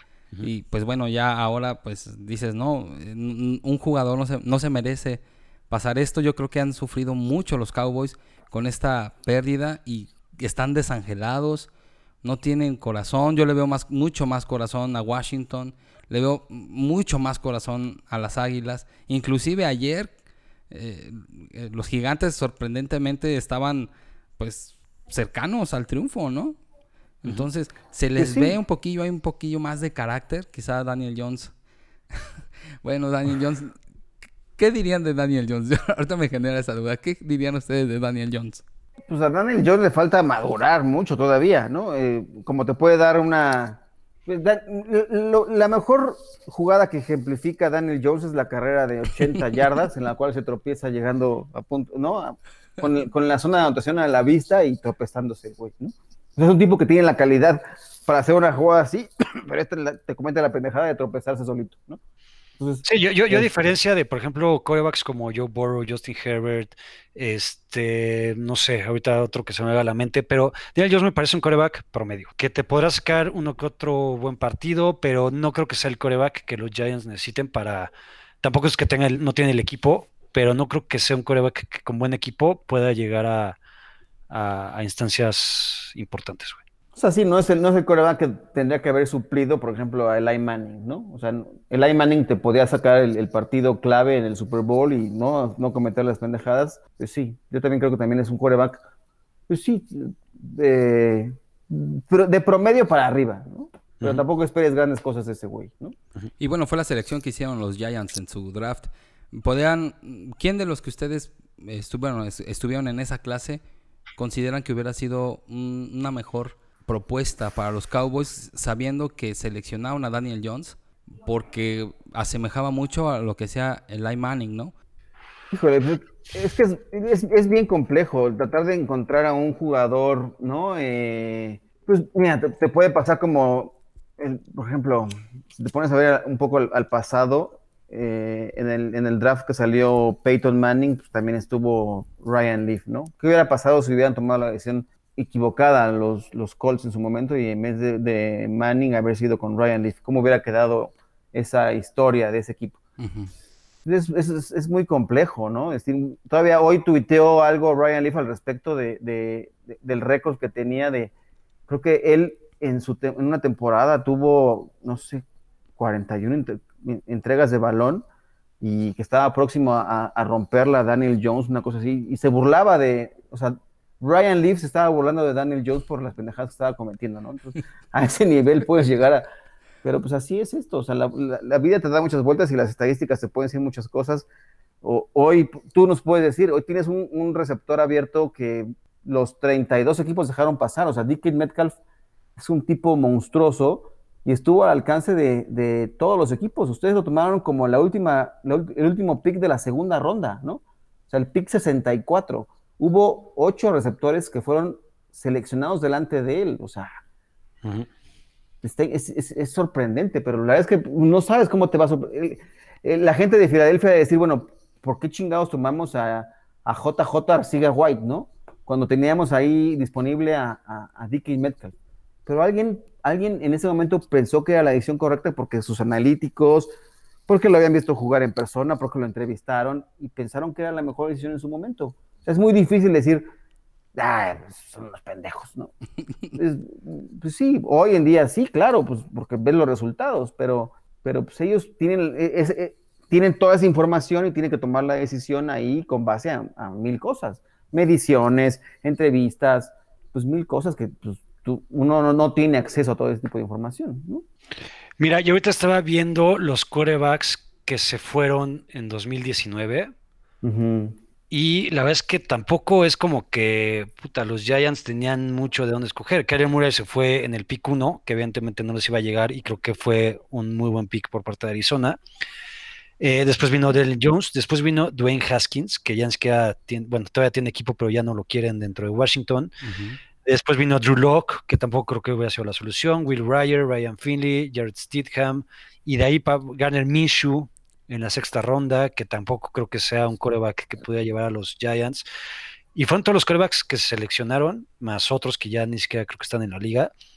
Entonces, pues no sé, tal vez en el draft no era la solución ninguno de los corebacks que estaban ahí disponibles eh, para los Giants.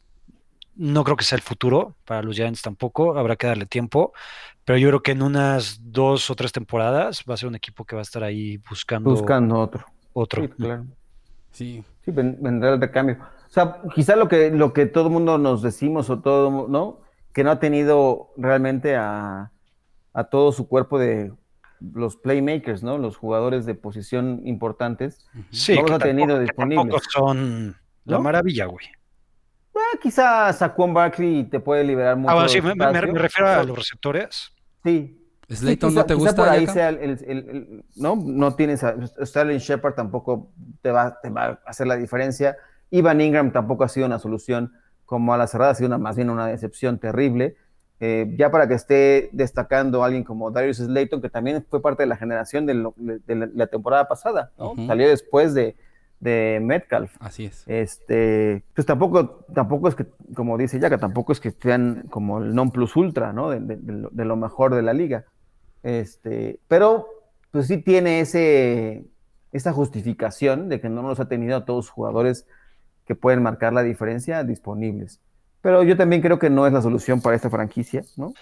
Pero también es muy difícil encontrar, o sea, hay 32 corebacks chingones, en, bueno, titulares en la NFL y de ellos hablamos de, de calidad para tener una franquicia, pues, ¿te gusta que si es el 50% es demasiado, ¿no? el resto son güeyes que son como pues van de paso, ¿no? Lo que no sé es por qué le dedicamos 10 minutos a Daniel Jones. Sí, yo tampoco. Pues porque fuimos llegando a, los equipos si que encontraste un, momento para que puedas evitar, esto lo puedes votar. no, pues porque estábamos hablando de equipos que parecía que tenían, tienen más alma que los Cowboys en, este momento. Parece que no, ya Dak Prescott se llevó. Ya estamos despedidos entonces. Sí, Dak Prescott se llevó el alma, el alma. Sí de, ese equipo. Y bueno, pues vamos a ir entrando al otro partido. Y aquí está. Al otro partido. ¿Quieres hablar de.? No, ya no, podemos hablar de los 49, porque si no se va a enojar ya que ya no quiero. Estamos muy tranquilos. Tan a gusto que estábamos, Estamos, estamos muy decepcionados. O sea, realmente también da pena ya, hablar de los, de los 49ers, porque pues tampoco tienen ya mucho futuro, ¿no? O sea, ya no hay. O sea, no me voy a burlar porque no, no, no o sea, teniendo eso, no hay, no hay forma de burlarse es lamentable que pasen las lesiones, por ejemplo, de Kittle. Es terrible el asunto de. Pues Garópolo, no sé qué, qué, tan bueno o malo sea. A mí me parece un coreback bastante. dilo, dilo. Mediocre desde mi punto de vista. No estoy de acuerdo. Este. No estoy de acuerdo, güey. ¿Por qué? ¿Por qué? Se, le olvida a la gente lo que Garoppolo hizo la temporada pasada, O sea, tampoco fue una temporada de, Pro Bowl, si quieres, ni, mucho menos. Pero la verdad es que sano y en el esquema de Shanahan cumplía con lo que se le pedía y cuando se le exigía sacó los partidos contra Arizona dos veces, contra los Saints, este, eh, contra Baltimore jugó bastante bien, eh, contra los Rams, o sea, tuvo, tuvo destellos y, buenos momentos, güey.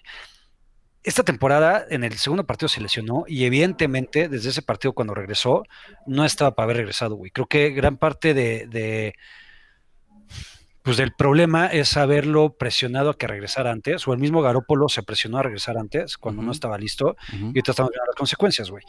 Eh, no, no sé si es el coreback que pueda llevar a San Francisco a ganar el Super Bowl. Creo que sí, porque estuvo a cinco o seis minutos de ganarlo. Este, no creo que todo haya sido culpa de él para, para haber perdido el partido. Claro. Eh, sí creo que hay mejores corebacks que él y sí creo que San Francisco podría ser un mejor equipo con un mejor coreback, pero no creo que él sea el culpable de, de, ah, que Francisco no, no, no, haya ganado el año pasado y mucho más de lo que, de lo que está pasando ahorita. O sea, ahorita estaba viendo, creo que ayer en mi depresión, porque realmente ayer me dio ganas de llorar, güey. Este tienen veintitantos jugadores en la en el injury reserve, güey. Y, y, no, y no solamente son jugadores de segundo o tercer equipo, o sea, se les han lesionado sus cuatro principales corredores, su coreback. 80 millones de dólares están ahí metidos en. Exacto, güey. Sus dos Tyrants se les han lesionado, eh, sus dos corners, eh, sus dos safeties, eh, su principal liniero defensivo, Nick Bosa, se le lesionó, D. también, este, el centro, o sea, al final son posiciones tan clave que la verdad es que para que estén 4-4, puta, no me parece, o sea, me parece hasta un buen trabajo por parte del equipo, güey, ¿sabes? Y no estoy esperando que ganen los siguientes partidos contra Green Bay y contra New Orleans, porque no creo que los ganen, pero tampoco estoy 100% seguro que los, que, los vayan a, que los vayan a perder, güey. Entonces, pues, quién sabe, no, no tengo ya expectativas para ellos, creo que la temporada está en cierto modo perdida Creo que terminarán la temporada un 7-9, 8-8 en el mejor de los casos. Pero sí creo, y bueno, y otra problemática que tienen es que para 2021 tienen un chingo de agentes libres, güey. Y no tienen salary cap tampoco, güey. Entonces, ya trajeron eh, hoy o ayer, ya no, ya no sé ni qué, ya vio a Juan Alexander. Este, fue a los Saints, ajá. Saints que les dan ahí un alivio. Creo que terminarán reestructurando el contrato de Jimmy Garoppolo. Creo que terminarán eh, cortando a varios jugadores caros como Tevin Coleman, como McKinnon, este, como algún D Ford también que se la ha pasado lesionado. Y creo que por ahí podrían juntar dinero para volver a restablecer el equipo y volver a pelear el próximo año. Creo que esta temporada está perdida. Qué triste, ¿no? Habiendo llegando el año pasado al Super Bowl y que ahora, pues ciertamente están pasando esto por tema de lesiones, pero que también tú has tocado un tema importante, el tema del dinero que se... Pues, Llegaron de churro, tampoco, tampoco. No digas mamadas. Pero bueno, tú estabas comentando algo sobre Garoppolo, abuelito. Continúa tu ponencia, por favor. No, o sea, no es el coreback que va a marcar la diferencia ahí. O sea, no le van a. si, quieren que sea Garoppolo el que lo saque de, un problema, pues no, esa no es la solución.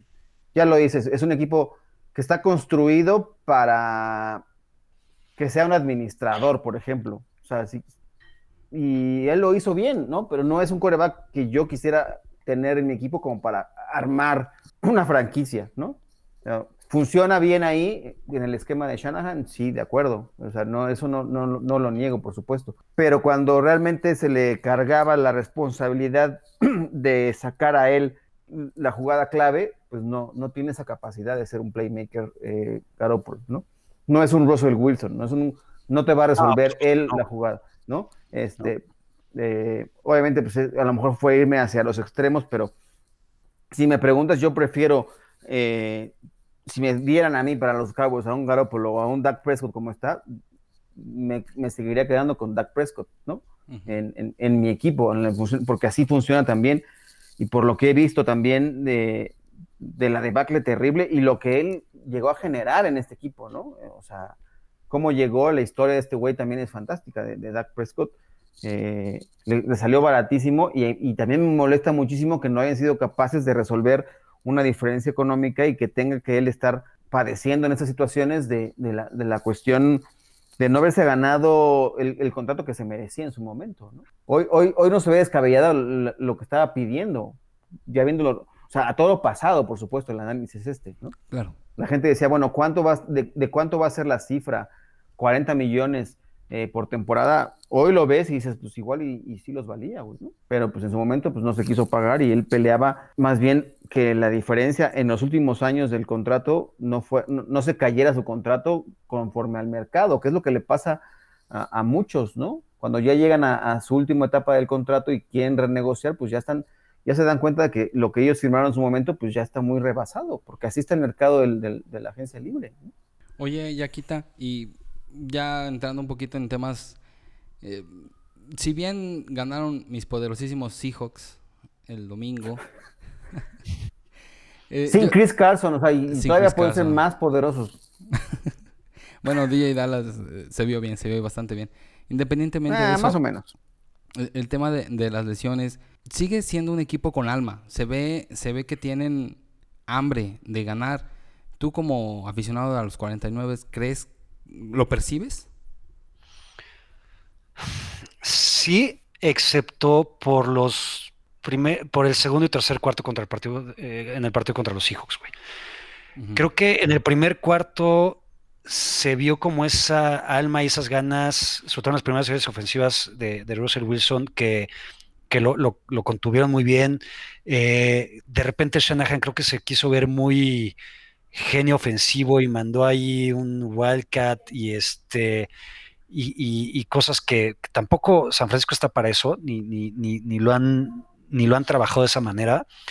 Eh, la verdad es que a mí me sorprendió ver mucho a San Francisco en el segundo y sobre todo en el tercer cuarto este, cómo se vieron a, a abajo contra, contra los Seahawks, güey. Ese corazón que tuvieron los dos partidos de la temporada pasada contra, contra ustedes, uh -huh. no lo vi en este partido, güey. Este, y creo que al final también sí les, sí les veo corazón, creo que sí lo tienen, pero también en, en, la cabeza de todos los jugadores y del coach y demás, dices, güey, puta, es que cada jugada se lesiona uno, güey, y, y, es real, güey, o sea, Tevin Coleman regresó y a las tres jugadas otra vez fuera la chingada, güey.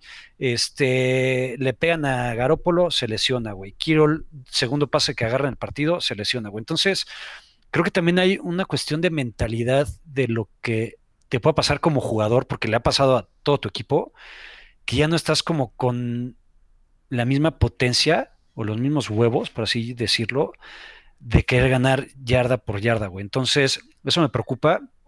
Y, y, pues es lo que decía, güey. Al final creo que no le veo mucha salvación porque pues, ¿quién queda, güey? Pero ya has aprendido a apreciar la grandeza de los Seahawks. ¿Y acá? Güey,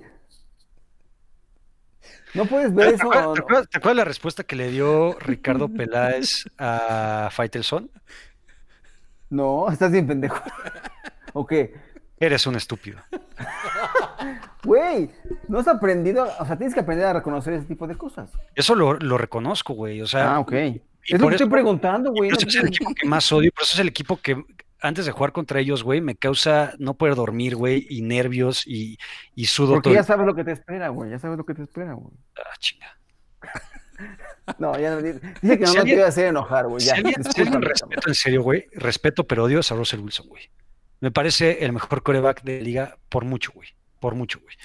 Eh, alguien que no respeto es a Pete Carroll, güey. Pete Carroll me parece una persona detestable, güey. No termino de entender por qué es tu, tu odio a él. Porque, no sé, güey, porque me cae mal, güey, porque es, es, es, pedante, güey, es, es me, me, me, parece una mala persona, güey, no lo conozco, güey, me parece una mala persona, güey.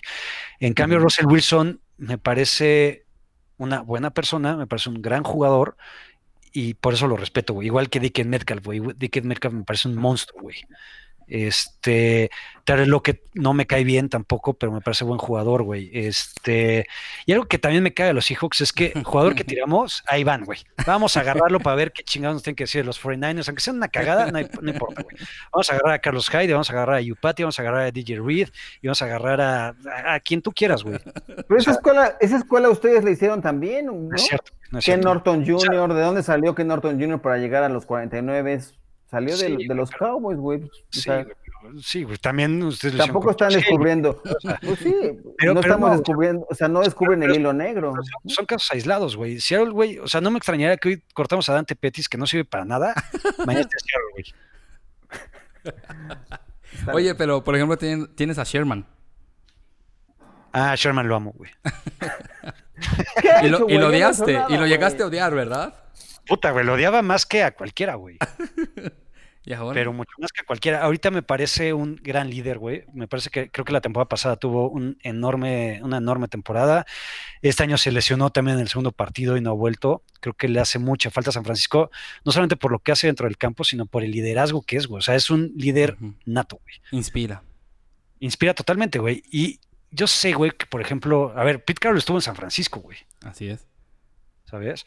Este, si por ahí Pete Carroll llega a San Francisco en tres años, güey, por algo, porque así es la vida, y nos lleva al Super Bowl, güey, le voy a poner un altar aquí en mi casa, güey. Ah, San Pete. Carroll. Bien. Y a ver, o sea, otra vez, o sea, lo que Con digo todo y su chicle bendito. Sí, güey, lo que digo muchas veces, y, y lo digo en la cueva del fan, o sea, es, es mucho mi forma de ser, este, porque así soy de apasionado. Este, obviamente tampoco les deseo el mal, güey, ¿sabes? Este, o sea, son, son- son personas y esto también es un juego, güey, ¿no? Pero Eh, ojalá que se atragante con su chicle algún día, pinche güey. eso sí se lo deseo. Celebrando un touchdown de DK Metcalf. Ay, ay, ay, ay. Pobrecito Oigan. debe estar sumando sus, sus oídos ahorita, debe estar acostadito con sus pantuflitas, bien, bien, bien Sí, calientito, bien a en su mansión, güey. Está viendo cómo, chingar, cómo chingarse a alguien en la... No, está bien. Bueno, vaya que esto sí nos da bastante para reír, para gozar, para reflexionar, para enojarnos, y- pero sobre todo para celebrar. Celebrar que estamos haciendo comunidad es algo que quizá no muchos se imaginaban al jugar fantasy. Ahora con el tema del confinamiento, bien lo decía Yaka, eh, si lo vemos como una oportunidad, podemos ver que podemos vincularnos con otras personas y el fantasy, pues ciertamente nos, no- nos va conduciendo, nos va llevando a, a hacer esa comunidad. Yo estoy muy agradecido ahorita con que ustedes estén participando en este podcast, que va, si bien relacionado con el fantasy, va en otra línea, ¿no? Que es el compartirnos, que es el poder estar juntos, eh, que es el poder conocernos, que es el poder celebrar aquello a los que nos conduce el, el fantasy. Ahorita Yaquita pues ya se va a ir a grabar la cueva del fan y bueno, nos deja ahorita. cortado. Yaquita ahorita se va a ir a grabar la cueva del fan y bueno, no hay que interrumpirle en sus actividades, también estaremos al pendiente de, de su episodio, entonces por el momento y con la invitación totalmente abierta, Yaka, a que pueda, pueda seguir participando en este podcast, las puertas están totalmente abiertas. ¿Te podrías despedir de la banda, por favor? Claro que sí, amigos. Hijo, mil gracias por la invitación. Primero, este, un gustazo compartir también con el abuelo. Este, la, la verdad es que ya hablando en serio, de repente nos echamos ahí mucha, mucha mierda y mucha carrilla, pero creo que, creo que es algo bien chingón, eh, como, como lo que tenemos ahí el, el abuelo y yo de, de tirarnos mierda y demás, pero somos grandes, grandes amigos. Igual, igual contigo, amigos Seahawk. Este, eh, y aparte te quería felicitar, güey, porque creo que justamente la esencia de este podcast de Conexión Fantasy hace mucha falta, güey, porque en cuestión de, de análisis y demás hay, hay muchas opciones y, y muy chingonas también. Este, no solamente lo que hacemos el, el abuelo y yo, sino también hay otras, creo que muy buenas opciones. Eh, pero hace mucha falta justamente eh, un podcast y, y un contenido de, para generar justamente comunidad, este, que al final eso es la esencia del fantasy también, güey, ¿no? O sea, el, el- el- compartir momentos con tus cuates, con, este, con tu familia, con, con todo, con todo lo que rodea a este deporte y al fantasy. Entonces, muchas felicidades, mil gracias por la invitación y este, y pues aquí estoy para cuando quieras, güey. Muchísimas gracias, Yaquita. Muchísimas Vale. gracias por tu participación. Abuelito, ¿te quieres despedir de, de nuestro poderosísimo Yaquita Niner? Yaka, te deseo lo mejor ahora que venga este fin de temporada. Pues ni modo, nos queda resignarnos y esperar lo mejor de nuestros equipos. Y la verdad Ya, es que ya vendrán mejores épocas, güey. ya vendrán mejores épocas. Tienes la ventaja que estuviste en el Super Bowl, entonces ya quédate con esas buenas glorias, este, buenos recuerdos. Y ya vendrán, la siguiente temporada van a estar ahí dando guerra porque traen buen equipo. A pesar de que me duele reconocerlo, eh, que las lesiones le permitan a todos regresar y pues disfruta y ha sido un placer compartir este espacio distinto sin echarnos tanta calabaza tú y yo. ya tendremos momentos también para eso. Exacto, ya tenemos momentos para eso. Venga, pues les mando un abrazo, mil gracias y ahí está el pendiente mañanita. Órale, pues, Yaquita, te mandamos un grande abrazo. Muchas gracias. Bye. chao. Chao. Bueno, nuestro amigo Yaquita pues ya se tuvo que retirar, sin embargo hay algunas preguntas que nuestros amigos en Twitter nos hicieron favor de comentar y bueno, si, si gustas, abuelito, pasamos a esta parte. Venga, claro. Ok, comenta Edgar Morales, ¿quién gana en este trade? Que es Tonian y Raygor por Fulham. Uf, Tonian y Raygor por Fulham. Creo que Regor va a tener un rol en, la ofensiva, por supuesto destacado en la ofensiva de los, de, los, de los Eagles. O sea, Fulham ha sido una joya ahí, pero me parece que es más talentoso Regor y se va a ir involucrando. Y si lo combinaron con un tema de recibir también a Toña, me parece que el, que gana es que, el que tiene el combo a la cerrada con, con, con receptor, desde mi punto de vista. Ok, muchas gracias. Vamos con Alfonso Cacho que nos pregunta, ¿cuál es el estadio al que haya sido con mejor ambiente en cualquier deporte? Saludos. Ay, gracias. Yo la verdad es que la mejor experiencia que he tenido en un estadio y fue chambeando, eh, el estadio de los de, del, en Miami, el de los Delfines de Miami, porque fui a cubrir el Super Bowl eh, de Chicago contra eh, Indianapolis. Me tocó hacer esa crónica cuando trabajaba yo para Excelsior y la verdad es que fue, es una sensación sin igual. Estar en un Super Bowl es increíble.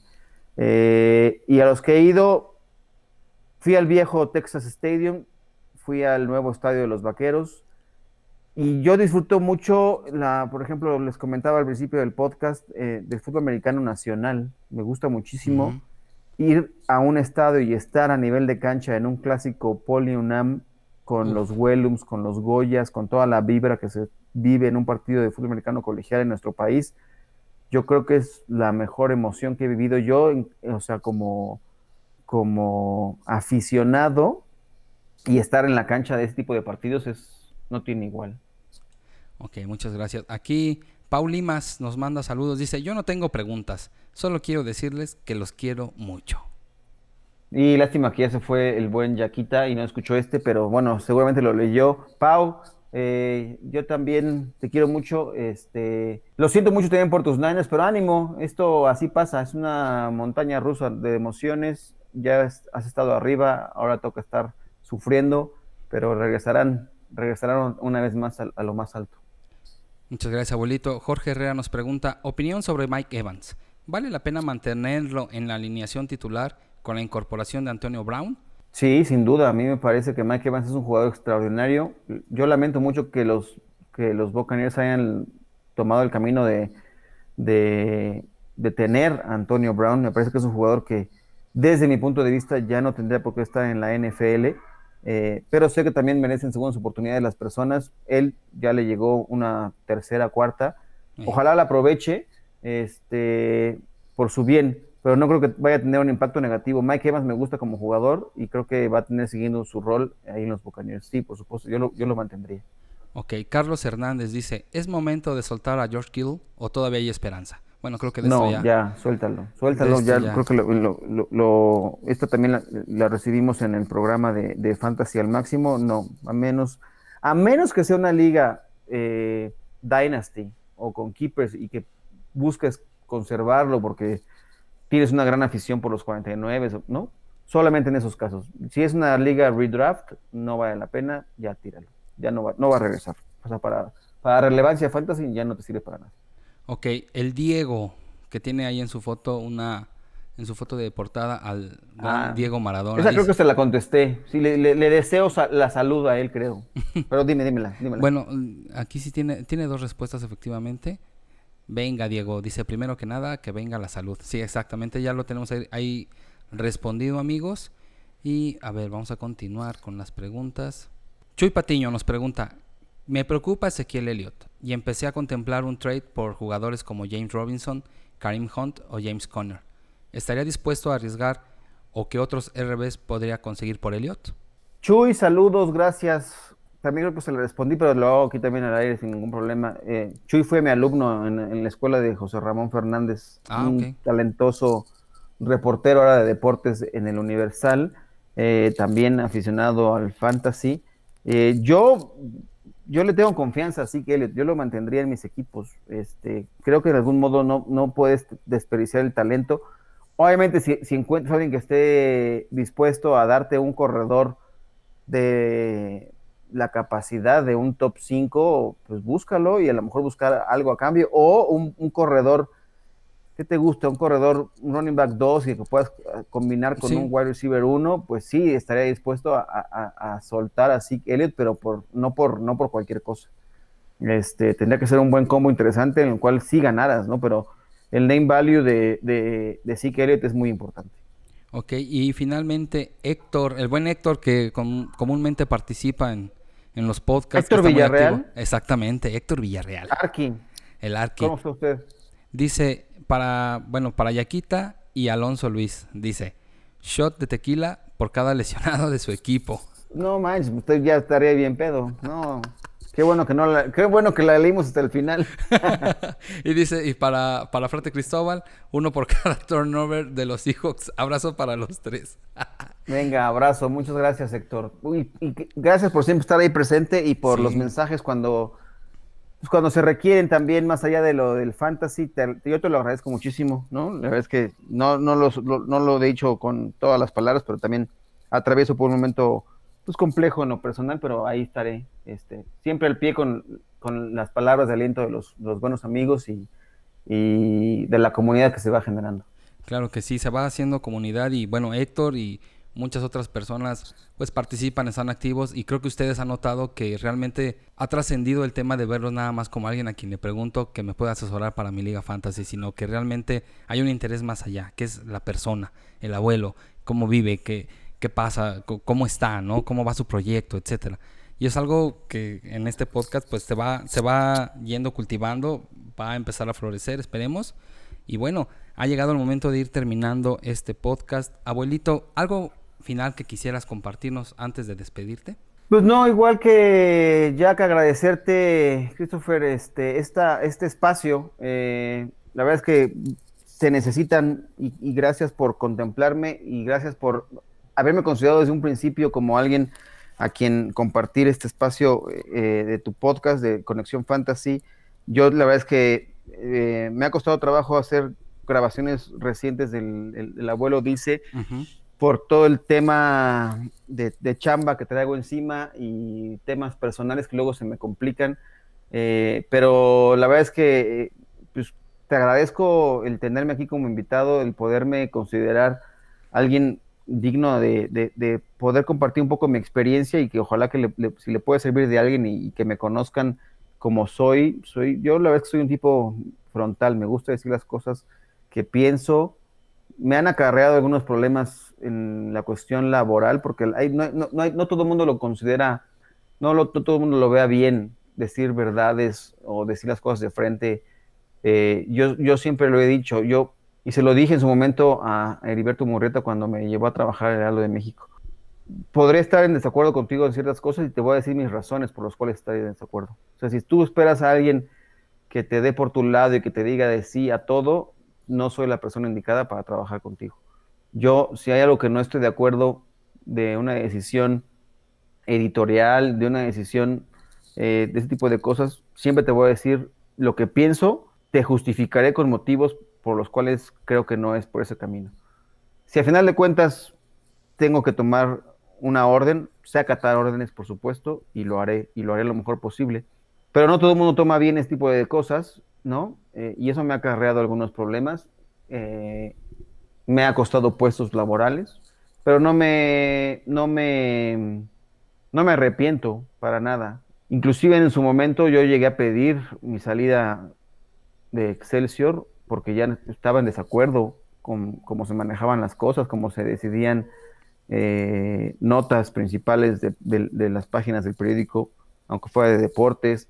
Eran, estaba en, ese momento estaban en poder de Olegario Vázquez Raña y había notas, había páginas que se tardaban horas en, liberarse porque no, había fotos donde saliera bien cierto personaje y eso retrasaba mi edición, trastocó mi vida y yo llegué a pedir mi salida del periódico, no se dio en ese momento y años, un par de años después o un, año después se dio mi salida por otras circunstancias, pero cuando creí que estaba dañando mis convicciones como persona, pues alcé la voz, ¿no? Y, ese soy yo, este, y así fue en el Heraldo de México, cuando de repente alguien no, no, quería respetar mi autoridad como jefe de la sección deportiva, fui, le, lo encaré a un subdirector editorial y no le gustó, este, y lo lamento, está, al final de cuentas él se salió con la suya, él sigue ahí trabajando y yo ya no estoy trabajando en el periódico, pero la gente, el equipo de trabajo que yo le armé, ahí está, sigue trabajando y porque es gente muy capaz y hacíamos una sección con mucha pasión y es gente a la que yo valoro muchísimo, la gente que sigue trabajando ahí.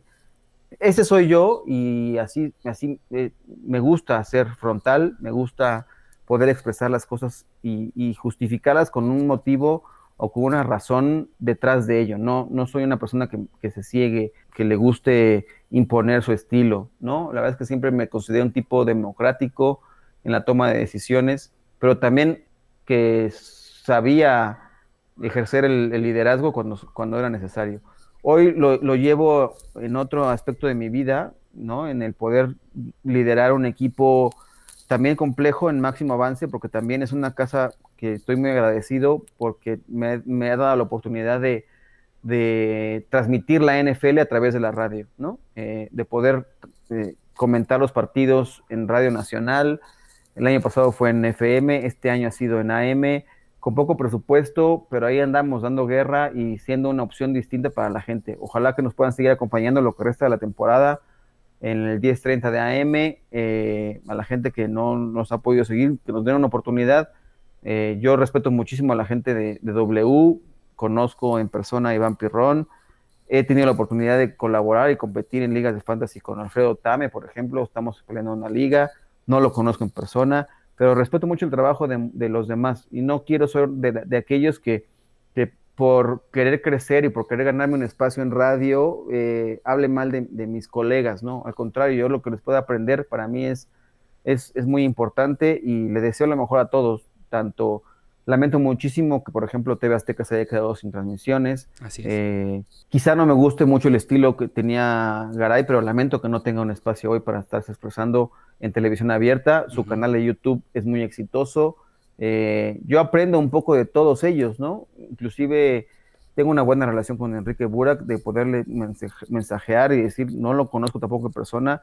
Fue, bueno, sí, llegamos a coincidir en alguno porque fue mi, eh, fue mi columnista cuando trabajaba yo en el Heraldo, pero hoy puedo hablarle y mandarle mensajes a él, a John Sutcliffe y a otros, y me responden respetuosamente. Y a Lalo Varela, por ejemplo, lo respaldé recientemente cuando tuvo un error en, una, en, un, en un tema de un partido, una transmisión en ESPN, me escribió directamente, eh, me agradeció el haberlo respaldado, le dije, pues todos somos errores, todos somos humanos y podemos cometer errores, o sea, el que tire, que tire la primera piedra, el que nunca la haya regado al aire, ¿no? Entonces, este, para mí eso es muy importante. Yo soy una persona que valora mucho el lado humano, ¿no? Para mí es más importante tener una buena relación con alguien que tener quedar bien con alguien para seguir manteniendo un puesto de trabajo. Eso la verdad es que no. Ya vendrán, creo, mejores oportunidades en lo profesional. Las estoy tratando de generar.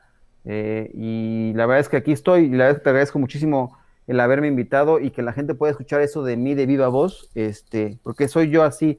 Lo del abuelo creció y nació en un programa de fantasy. Hoy lo abrazo con mucho cariño, porque para mí también fue un momento como de un reto el decir, eh, ah, pues creen que no soy capaz o no, porque yo no les dije en ese momento, a, Katsuo lo conocí cuando fui a una entrevista en ESPN es un, es un monstruo de, productor. Es un tipo que mueve los hilos allá dentro de ESPN y yo en su momento sentí que no, que no se me dio el respeto necesario cuando yo fui a, a, buscar un puesto de trabajo en ESPN. Ni modo, no se dio y tampoco le guardo rencor a nadie eh, se abrieron otras oportunidades y hoy yo confío y espero que pueda tener yo otro camino siguiendo esto que me apasiona. ¿No? Y ya, terminar porque ya es demasiado choro de mi parte.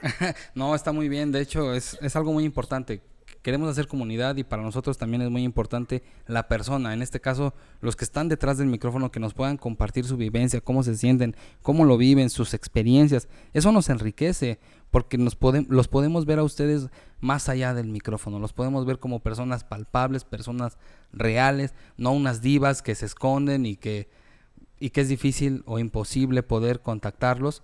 Eh, son personas, son carne y los podemos nosotros saborear, si, me permites el término, saborearlos, disfrutarlos, conocerlos más allá, porque esto es la pretensión también de, este podcast, ¿no? Ir más allá y poder hacer comunidad. Carnal, ¿te podrías despedir de la bandita que nos escucha?